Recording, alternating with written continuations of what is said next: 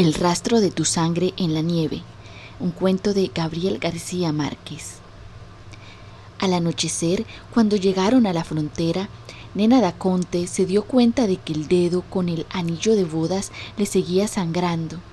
El guardia civil, con una manta de lana cruda sobre el tricornio de charol, examinó los pasaportes a la luz de una linterna de carburo haciendo un grande esfuerzo para que no lo derribara la presión del viento que soplaba de los Pirineos.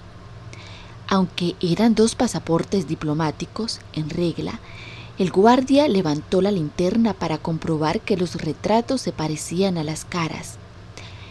Nina Daconte era casi una niña, con unos ojos de pájaro feliz y una piel de melaza que todavía irradiaba a la resolana del Caribe en el lúgubre anochecer de enero.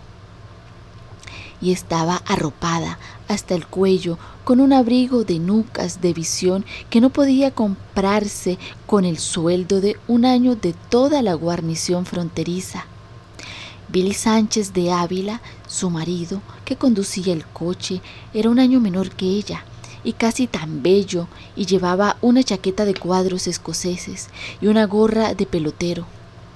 Al contrario de su esposa, era alto y atlético y tenía las mandíbulas de hierro de los matones tímidos. Pero lo que revelaba mejor la condición de ambos era el automóvil platinado cuyo interior exhalaba un aliento de bestia viva, como no se había visto otro por aquella frontera de pobres. Los asientos posteriores iban atiborrados de maletas demasiado nuevas y muchas cajas de regalos todavía sin abrir.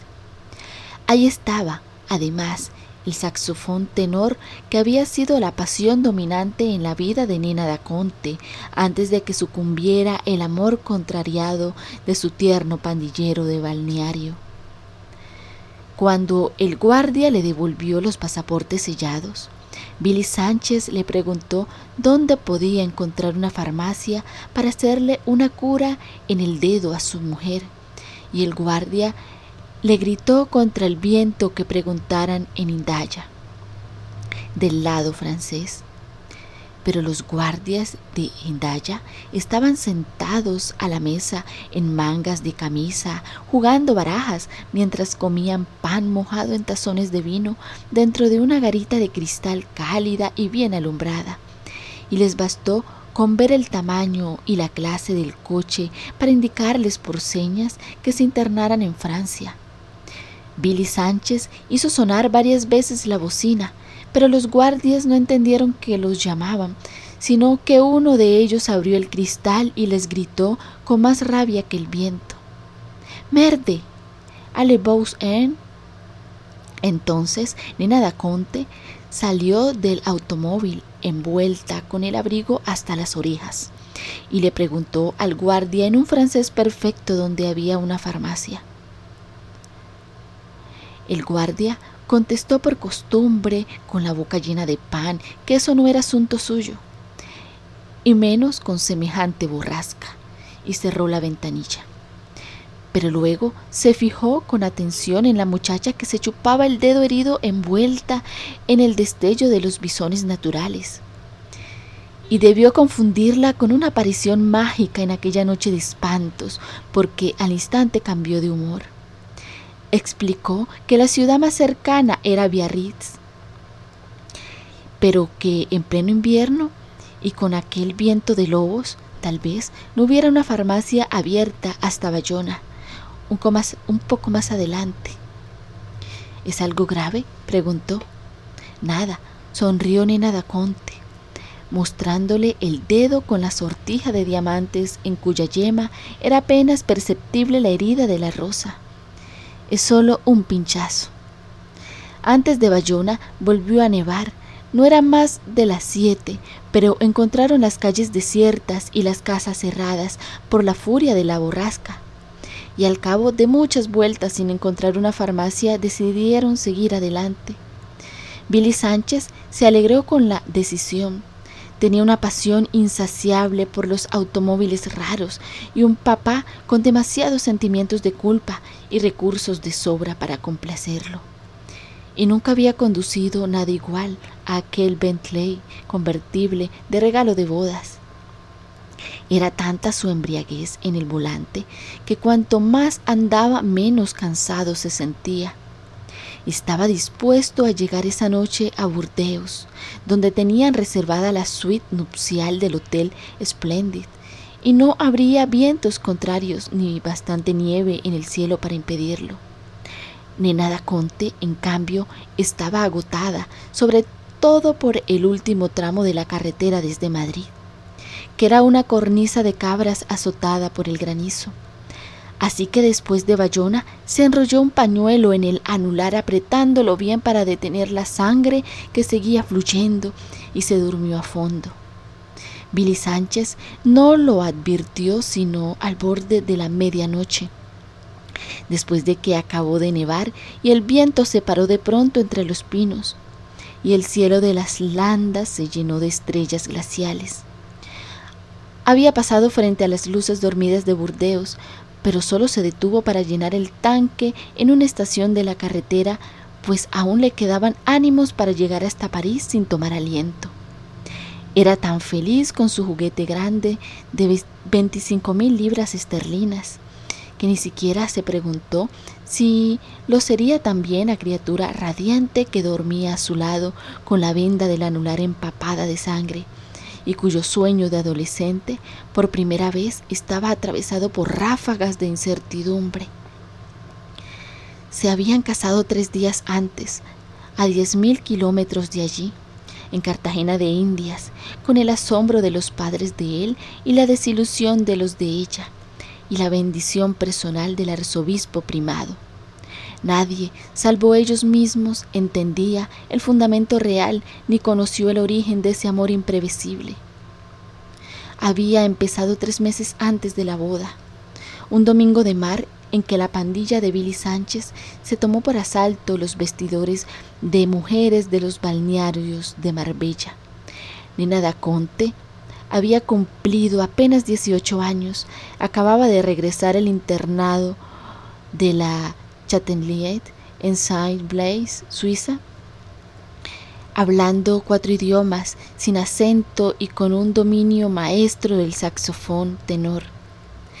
Y aquel era su primer domingo de mar desde el regreso. Se había desnudado por completo para ponerse el traje de baño cuando empezó la estampida de pánico y los gritos de abordaje en las casetas vecinas. Pero no entendió lo que ocurría hasta que las aldaba de su puerta salió en astillas y vio parado frente a ella al bandolero más hermoso que se podía concebir. Lo único que llevaba puesto era un calzoncillo lineal de falsa piel de leopardo, y tenía el cuerpo apacible y elástico y el color dorado de la gente de mar. En el puño derecho, donde tenía una esclava metálica de gladiador romano, llevaba enrollada una cadena de hierro que le servía de arma mortal, y tenía colgada del cuello una medalla sin santo que palpitaba en silencio con el susto del corazón. Habían estado juntos en la escuela primaria y habían roto muchas piñatas en las fiestas de cumpleaños, pues ambos pertenecían a la estirpe provinciana que manejaba a su arbitrio el destino de la ciudad desde los tiempos de la colonia. Pero habían dejado de verse tantos años que no se reconocieron a primera vista. Nina da Conte permaneció de pie, inmóvil, sin hacer nada por ocultar su desnudez intensa. Billy Sánchez cumplió entonces con su rito pueril. Se bajó el calzoncillo de leopardo y le mostró su respetable animal erguido, ella lo miró de frente y sin asombro. Los he visto más grandes y más firmes, dijo, dominando el terror. De modo que piensa bien lo que vas a hacer, porque conmigo te tienes que comportar mejor que un negro. En realidad, Nena da Conte no solo era virgen, sino que nunca hasta entonces había visto un hombre desnudo. Pero el desafío le resultó eficaz. Lo único que se le ocurrió a Billy Sánchez fue tirar un puñetazo de rabia contra la pared con la cadena enrollada en la mano y se astilló los huesos. Ella lo llevó en su coche al hospital, lo ayudó a sobrellevar la convalecencia y al final aprendieron juntos a hacer el amor de la buena manera. Pasaron las tardes difíciles de junio en la terraza interior de la casa donde habían muerto seis generaciones de próceres en la familia de Nena Daconte. Ella tocando canciones de moda en el saxofón y él con la mano escayolada contemplándola desde el chinchorro con un estupor sin alivio. La casa tenía numerosas ventanas de cuerpo entero que daban al estanque de podredumbre de la bahía y era una de las más grandes y antiguas del barrio de La Manga, y sin duda la más fea. Pero la terraza de baldosas ajedrezadas donde Nena Daconte tocaba el saxofón era un remanso en el calor de las cuatro y daba a un patio de sombras grandes con palos de mango y matas de guineo, bajo los cuales había una tumba con una losa sin nombre, anterior a la casa y a la memoria de la familia, Aún los menos entendidos en música pensaban que el sonido del saxofón era anacrónico en una casa de tanta alcurnia. Suena como un buque, había dicho la abuela de Nina Daconte cuando lo oyó por primera vez. Su madre había tratado en vano de que lo tocara de otro modo, y no como ella lo hacía por comodidad, con la falda recogida hasta los muslos y las rodillas separadas, y con una sensualidad que no le parecía esencial para la música. No me importa qué instrumento toques, le decía, con tal de que lo toques con las piernas cerradas. Pero fueron esos aires de adioses de buques y ese encarnizamiento de amor los que le permitieron a Nena, da Conte, romper la cáscara amarga de Billy Sánchez. Debajo de la triste reputación de bruto que él tenía, muy bien sustentada por la confluencia de dos apellidos ilustres, ella descubrió un huérfano asustado y tierno. Llegaron a conocerse tanto mientras se le soldaban los huesos de la mano que él mismo se asombró de la fluidez con que ocurrió el amor cuando ella lo llevó a su cama de doncella una tarde de lluvias en que se quedaron los dos solos en la casa. Todos los días, a esa hora, durante casi dos semanas, retosaron desnudos bajo la mirada atónita de los retratos de guerreros civiles y abuelas insaciables que los habían precedido en el paraíso de aquella cama histórica. Aún en las pausas del amor, permanecían desnudos con las ventanas abiertas respirando la brisa de escombros de barcos de la bahía, su olor a mierda, oyendo en el silencio del saxofón los ruidos cotidianos del patio, la nota única del sapo bajo las matas de guineo, la gota de agua en la tumba de nadie, los pasos naturales de la vida que antes no habían tenido tiempo de conocer. Cuando los padres de Ninadaconte regresaron a la casa, ellos habían progresado tanto en el amor que ya no les alcanzaba el mundo para otra cosa y lo hacían a cualquier hora y en cualquier parte, tratando de inventarlo otra vez cada vez que lo hacían. Al principio lo hicieron como mejor podían en los carros deportivos con que el papá de Billy trataba de apaciguar sus propias culpas. Después, cuando los coches se le volvieron demasiado fáciles, se metían por la noche en las casetas desiertas de Marbella, donde el destino los había enfrentado por primera vez y hasta se metieron disfrazados durante el carnaval de noviembre en los cuartos de alquiler del antiguo barrio de esclavos de Hexemaní. Al amparo de las mamasantas que hasta hacía pocos meses tenían que padecer a Billy Sánchez con su pandilla de cadeneros. Nina Daconte se entregó a los amores furtivos con la misma devoción frenética que antes malgastaba en el saxofón hasta el punto de que su bandolero domesticado terminó por entender lo que ella quiso decirle cuando le dijo que tenía que comportarse como un negro. Billy Sánchez le correspondió siempre y bien con el mismo alborozo. Ya casados, cumplieron con el deber de amarse mientras las azafatas dormían en mitad del Atlántico, encerrados a duras penas y más muertos de risa que de placer en el retrete del avión Solo ellos sabían entonces, 24 horas después de la boda, que Nena da Conte estaba encinta desde hacía dos meses. De modo que cuando llegaron a Madrid se sentían muy lejos de ser dos amantes saciados, pero tenían bastantes reservas para comportarse como recién casados puros. Los padres de ambos lo habían previsto todo.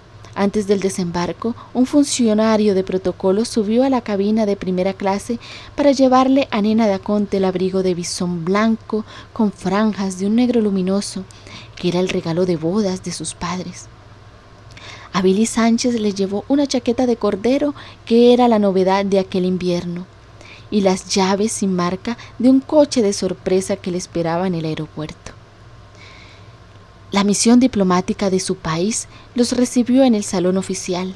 El embajador y su esposa no solo eran amigos desde siempre de la familia de ambos, sino que él era el médico que había asistido al nacimiento de Nina Daconte y la esperó con un ramo de rosas tan radiantes y frescas que hasta las gotas de rocío parecían artificiales.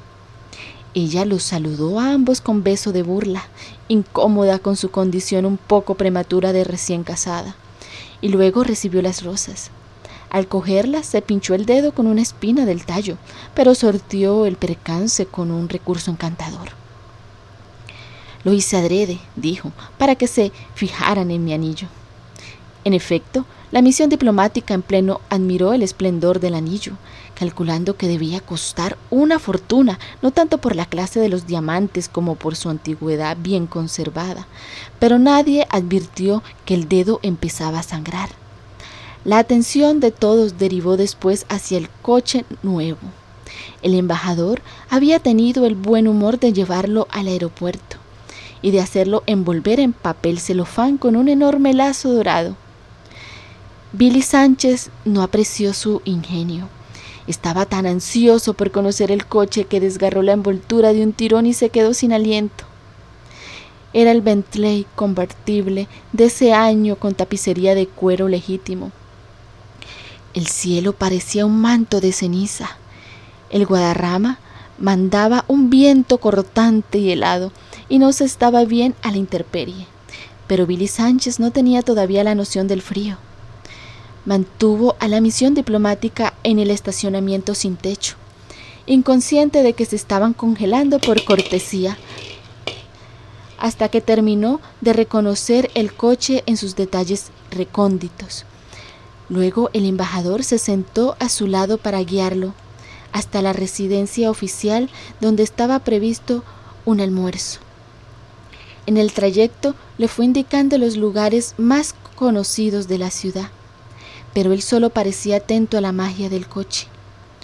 Era la primera vez que salía de su tierra. Había pasado por todos los colegios privados y públicos, repitiendo siempre el mismo curso hasta que se quedó flotando en un limbo de desamor. La primera visión de una ciudad distinta de la suya, los bloques de casas cenicientas con las luces encendidas a pleno día, los árboles pelados, el mar distante, todo le iba aumentando un sentimiento de desamparo que se esforzaba por mantener al margen del corazón. Sin embargo, poco después cayó sin darse cuenta en la primera trampa del olvido. Se habla precipitado una tormenta instantánea y silenciosa la primera de la estación, y cuando salieron de la casa del embajador, después del almuerzo para emprender el viaje hacia Francia, encontraron la ciudad cubierta de una nieve radiante. Billy Sánchez se olvidó entonces del coche y en presencia de todos, dando gritos de júbilo y echándose puñados de polvo de nieve en la cabeza, se revolcó en la mitad de la calle con el abrigo puesto. Nina Daconte se dio cuenta por primera vez de que el dedo estaba sangrando cuando salieron de Madrid en una tarde que se había vuelto diáfana después de la tormenta, se sorprendió porque la había acompañado con el saxofón a la esposa del embajador, a quien le gustaba cantar arias de óperas en italiano después de los almuerzos oficiales, y apenas si notó la molestia en el anular. Después, mientras le iba indicando a su marido las rutas más cortas hacia la frontera, se chupaba el dedo de un modo inconsciente cada vez que le sangraba, y solo cuando llegaron a los Pirineos se le ocurrió buscar una farmacia.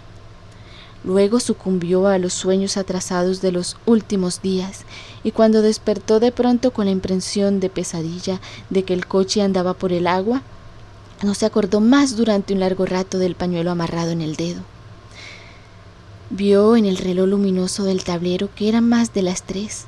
Hizo sus cálculos mentales y solo entonces comprendió que habían seguido de largo por Burdeos y también por Angulema y estaban pasando por el dique de Loira, inundando por la creciente.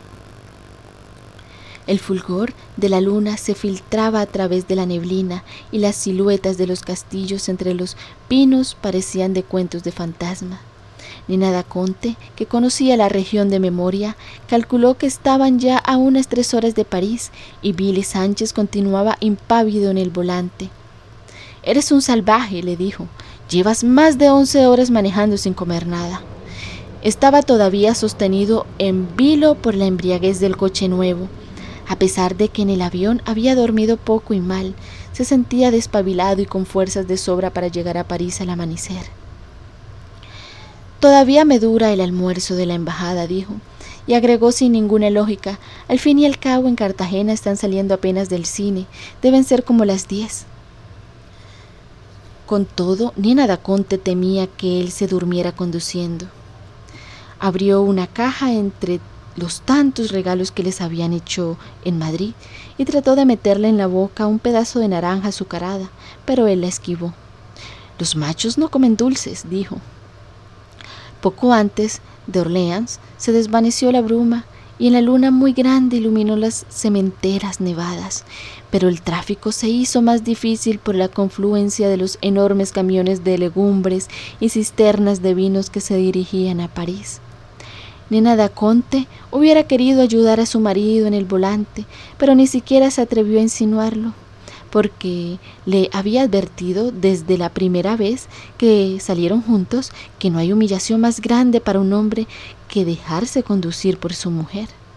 Se sentía lúcido después de casi cinco horas de buen sueño y estaba además contenta de no haber parado en un hotel de la provincia de Francia, que conocía desde muy niña en numerosos viajes con sus padres. No hay paisajes más bellos en el mundo, decía, pero uno puede morirse de sed sin encontrar a nadie que le dé gratis un vaso de agua. Tan convencida estaba que a última hora había metido un jabón y un rollo de papel higiénico en el maletín de mano, porque en los hoteles de Francia nunca había jabón y el papel de los retretes eran los periódicos de la semana anterior, cortados en cuadritos y colgados de un gancho. Lo único que lamentaba en aquel momento era haber desperdiciado una noche entera sin amor. La réplica de su marido fue inmediata. Ahora mismo estaba pensando que debe ser del carajo tirar en la nieve, dijo. Aquí mismo, si quieres. nada Conte lo pensó en serio.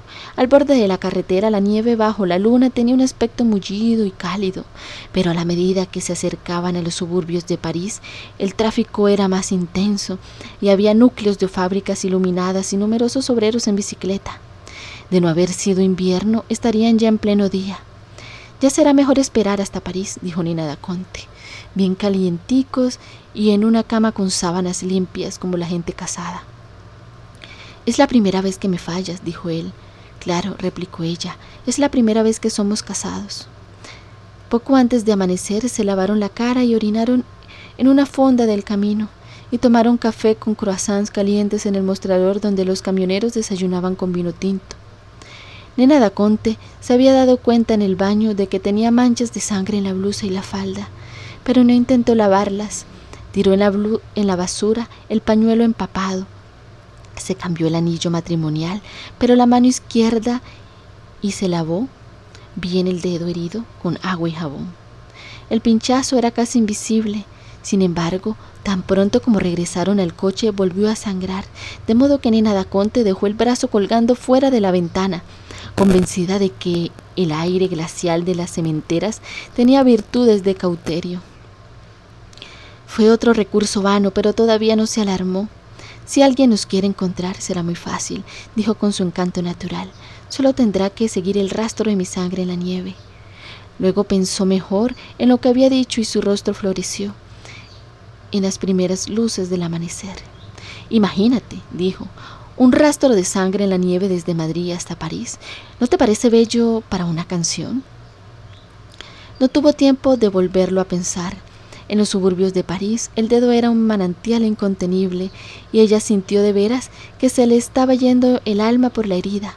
Había tratado de cegar el flujo con el rollo de papel higiénico que llevaba en el maletín, pero más tardaba en vendarse el dedo que en arrojar por la ventana las tiras del papel ensangrentado.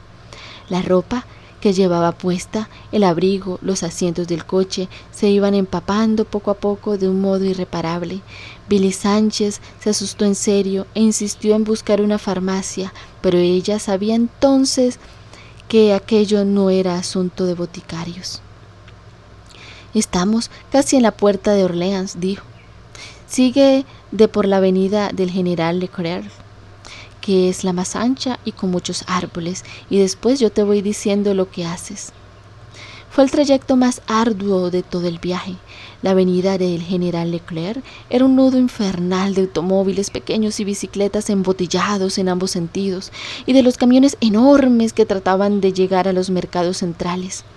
Billy Sánchez se puso tan nervioso con el estruendo inútil de las bocinas que se insultó a gritos en lengua de cadeneros con varios conductores y hasta trató de bajarse del coche para pelearse con uno.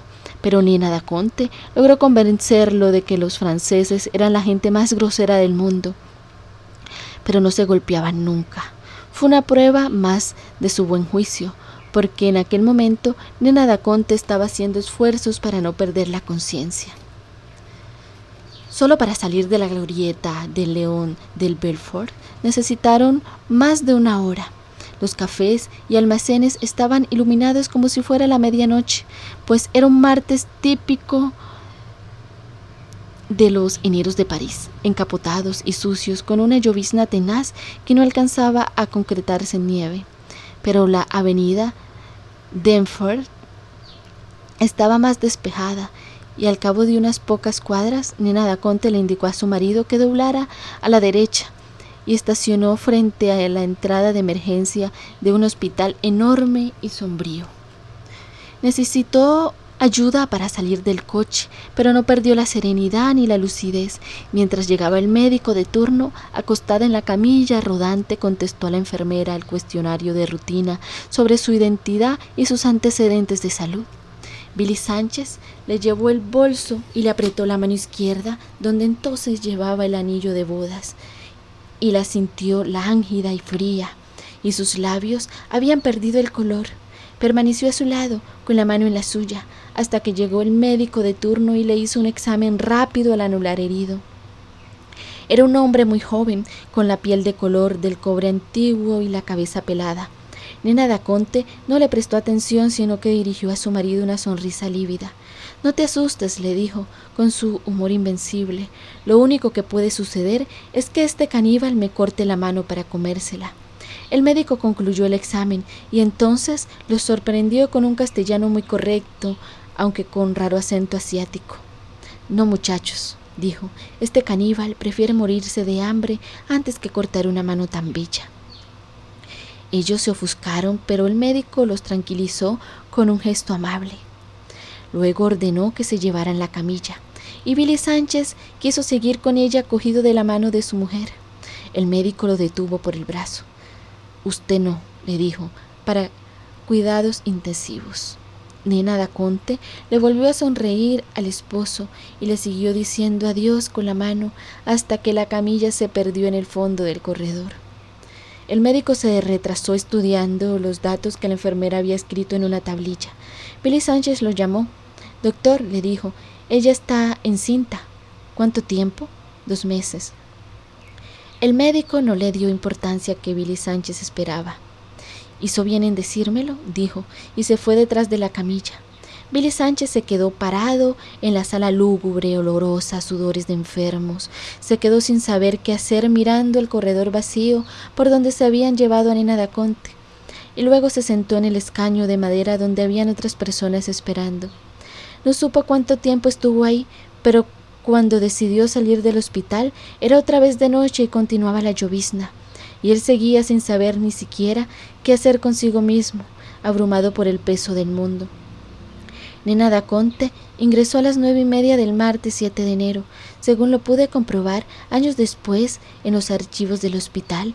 Aquella primera noche, Billy Sánchez durmió en el coche estacionado frente a la puerta de urgencias y muy temprano el día siguiente se comió seis huevos cocidos y dos tazas de café con leche en la cafetería que encontró más cerca, pues no había hecho una comida completa desde Madrid. Después volvió a la sala de urgencias para ver a Nena Daconte, pero le hicieron entender que debía dirigirse a la entrada principal. Allí consiguieron, por fin, un asturiano del servicio que lo ayudó a entenderse con el portero y éste comprobó que en efecto Nena Daconte estaba registrada en el hospital, pero que solo se permitían visitas los martes de 9 a 4, es decir, seis días después trató de ver al médico que hablaba castellano, a quien describió como un negro con la cabeza pelada, pero nadie le dio razón con los detalles tan simples.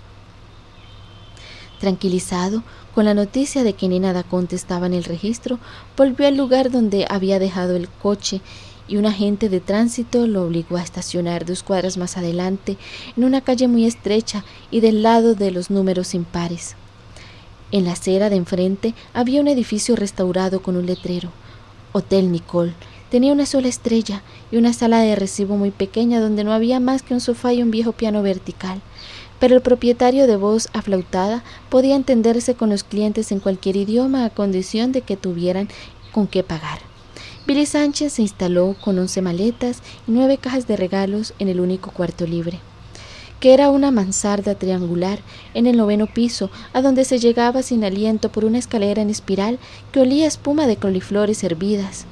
Las paredes estaban forradas de colgaduras tristes y por la única ventana no cabía nada más que la claridad turbia del patio interior. Había una cama para dos, un ropero grande, una silla simple, un bide portátil y un aguamanil con su platón y su jarra, de modo que la única manera de estar dentro del cuarto era acostado en la cama. Todo era peor que viejo, desventurado, pero también muy limpio y con un rastro saludable de medicina reciente. A Billy Sánchez no le había alcanzado la vida para descifrar los enigmas de ese mundo fundado en el talento de la cicatería. Nunca entendió el misterio de la luz de la escalera que se apagaba antes de él que él llegara a su piso, ni descubrió la manera de volver a encenderla. Necesitó media mañana para aprender que en el rellano de cada piso había un cuartito con un excusado de cadena y ya había decidido usarlo en las tinieblas cuando descubrió por casualidad que la luz encendía al pasar el cerrojo por dentro, para que nadie la dejara encendida por olvido. La ducha, que estaba en el extremo del corredor y que él se empeñaba en usar dos veces al día, como en su tierra, se pagaba aparte y de contado, y el agua caliente, controlada desde la administración, se acababa a los tres minutos. Sin embargo, Billy Sánchez tuvo bastante claridad de juicio para comprender que aquel orden tan distinto del suyo era de todos modos mejor que la intemperie de enero. Se sentía además tan ofuscado y solo que no podía entender cómo pudo vivir alguna vez sin el amparo de Nena Daconte. Tan pronto como subió al cuarto, la mañana del miércoles, se tiró boca abajo en la cama con el abrigo puesto pensando en la criatura de prodigio que continuaba desangrándose en la acera de enfrente. Y muy pronto sucumbió en un sueño tan natural que cuando despertó eran las cinco en el reloj, pero no pudo deducir si eran las cinco de la tarde o del amanecer, ni de qué día de la semana, ni en qué ciudad de vidrios azotados por el viento y la lluvia. Esperó despierto en la cama, siempre pensando en Nina Conte, hasta que pudo comprobar que en realidad amanecía. Entonces fue a desayunar a la misma cafetería del día anterior y allí pudo establecer que era jueves. Las luces del hospital estaban encendidas y había dejado de llover, de modo que permaneció recostado en el tronco de un castaño frente a la entrada principal por donde entraban y salían médicos y enfermeras de batas blancas, con la esperanza de encontrar al médico asiático que había recibido a Nina Daconte. No lo vio, ni tampoco esa tarde después del almuerzo, cuando tuvo que desistir a la espera porque se estaba congelando. A las siete se tomó otro café con leche y se comió dos huevos duros que él mismo cogió en el aparador después de cuarenta y ocho horas de estar comiendo la misma cosa en el mismo lugar. Cuando volvió al hotel para acostarse, encontró su coche solo en una acera y todos los demás en la acera de enfrente, y tenía puesta la noticia de una multa en el parabrisas. Al portero del hotel, Nicole le costó trabajo explicarle que en los días impares del mes se podía estacionar en la acera de números impares y el día siguiente en la acera contraria. Tantas artimañas racionalistas resultaban incomprensibles para un Sánchez de Ávila de los más acendrados, que apenas dos años antes se había metido en un cine de barrio con el automóvil oficial del alcalde mayor y había causado estragos de muerte ante los policías impávidos.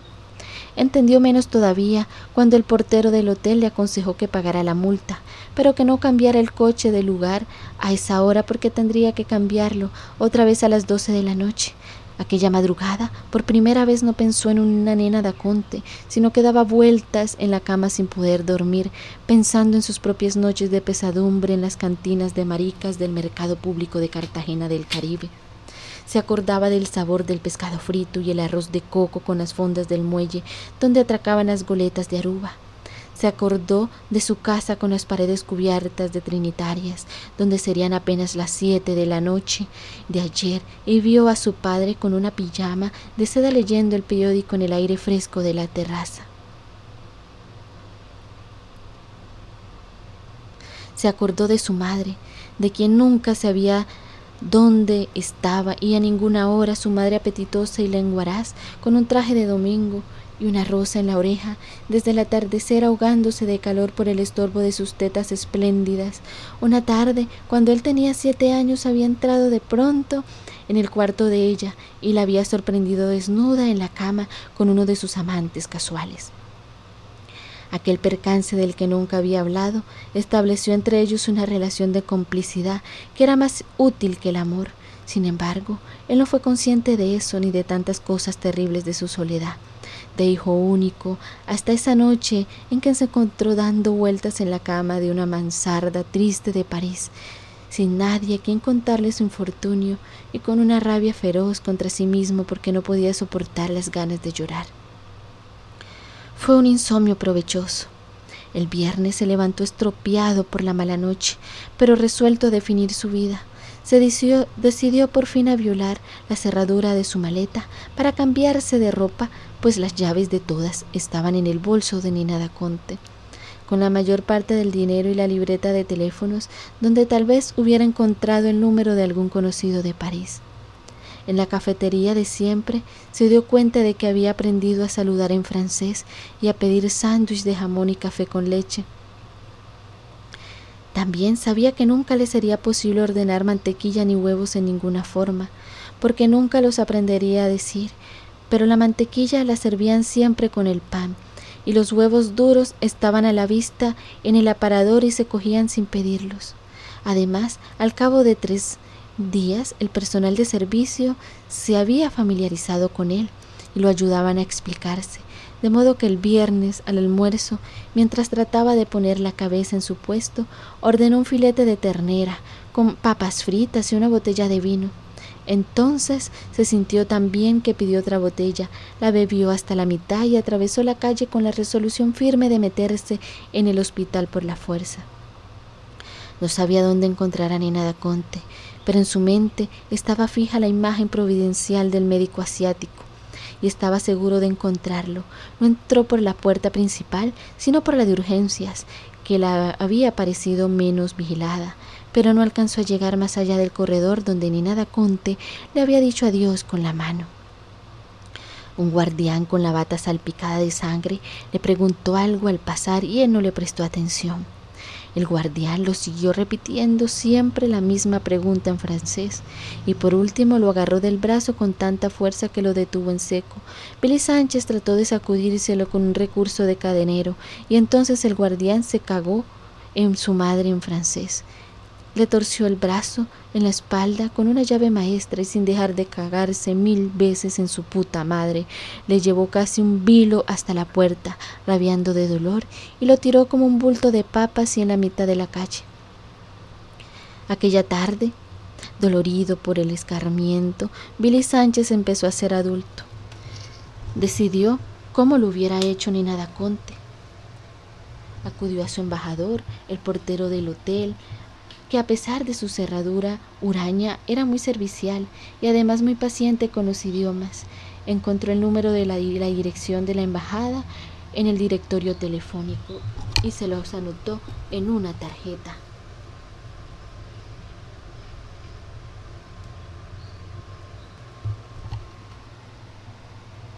Contestó una mujer muy amable, en cuya voz pausada y sin brillo reconoció a Billy Sánchez y de inmediato la dicción de los Andes. Empezó por anunciarse con su nombre completo, seguro de impresionar a la mujer con sus dos apellidos, pero la voz no se alteró en el teléfono. La oyó explicar la lección de memoria de que el señor embajador no estaba por el momento en su oficina, que no lo esperaban hasta el día siguiente, pero que de todos modos no podía recibirlo sino con cita previa y solo para un caso especial.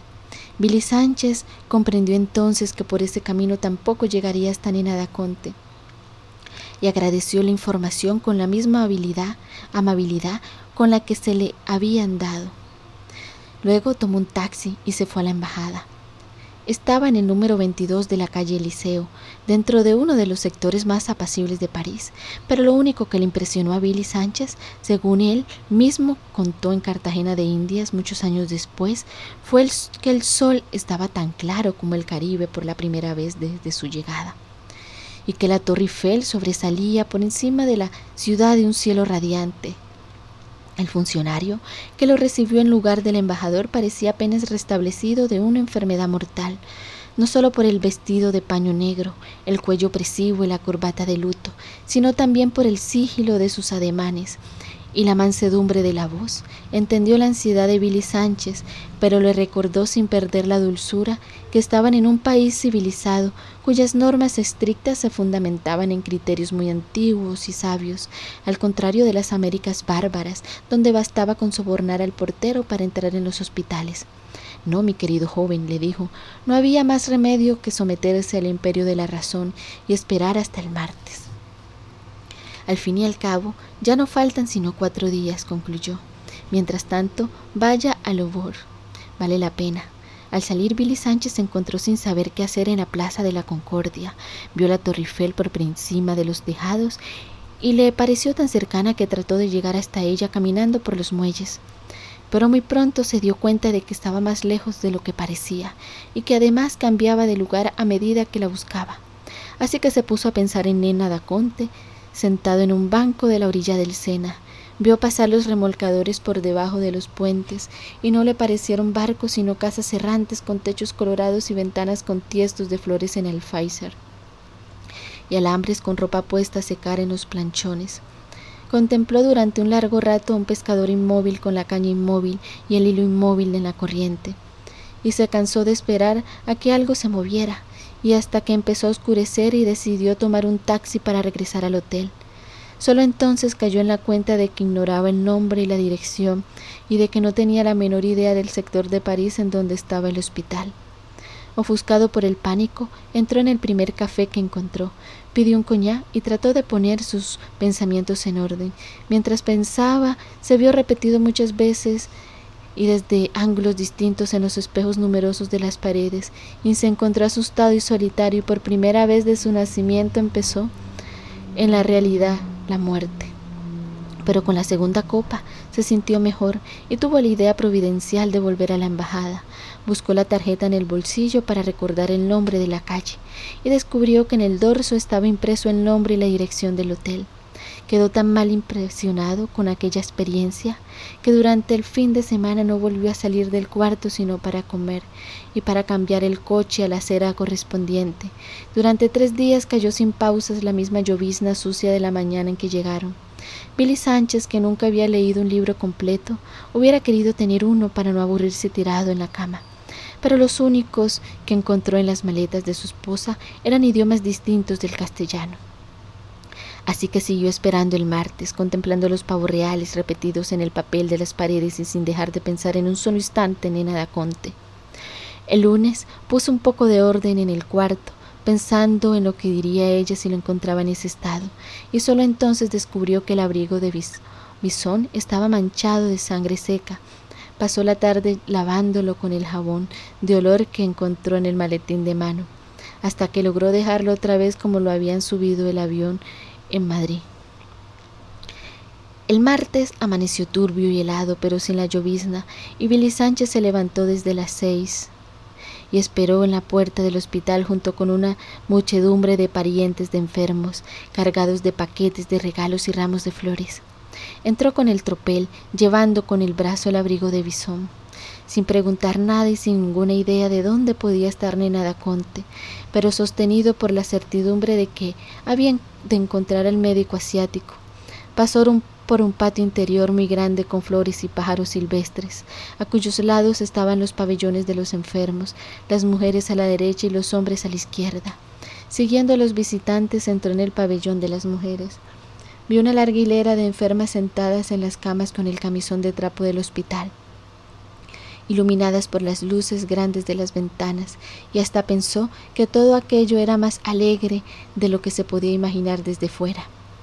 Llegó hasta el extremo del corredor y luego lo recorrió de nuevo en sentido inverso, hasta convencerse de que ninguna de las enfermas era nena da Conte. Luego recorrió otra vez la galería exterior mirando por la ventana de los pabellones masculinos hasta que creyó reconocer al médico que buscaba. Era él, en efecto, estaba con otros médicos y varias enfermeras examinando a un enfermo.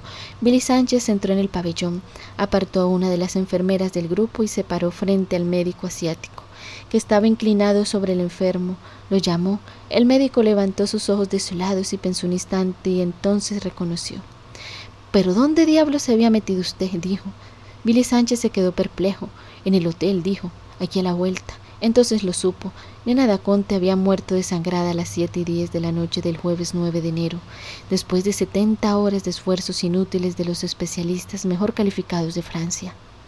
Hasta el último instante había estado lúcida y serena, y dio instrucciones para que buscaran a su marido en el hotel Plaza Tené.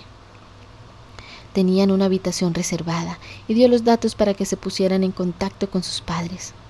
La embajada había sido informada el viernes por un cable urgente de su Cancillería. Cuando ya los padres de Nina Daconte volaban hacia París, el embajador en persona se encargó de los trámites del embalsamiento y los funerales y permaneció en contacto con la prefectura de policía de París para localizar a Billy Sánchez. Un llamado urgente con sus datos personales fue transmitido de la noche del viernes hasta la tarde del domingo a través de la radio y la televisión y durante esas 40 horas fue el hombre más buscado de Francia. Su retrato, encontrado en el bolso de, Nina Daconte, estaba expuesto por todas partes.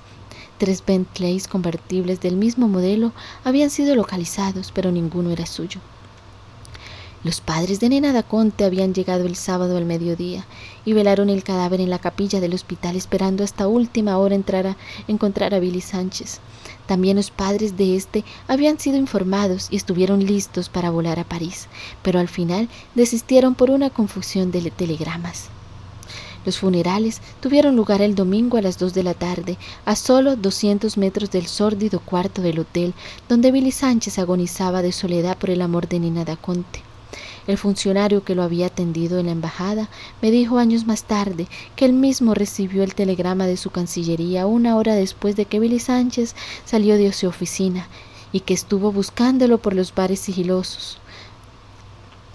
Me confesó que no le había puesto mucha atención cuando lo recibió porque nunca se hubiera imaginado que aquel costeño aturdido con la novedad de París y con un abrigo de cordero tan mal llevado tuviera a su favor un origen tan ilustre.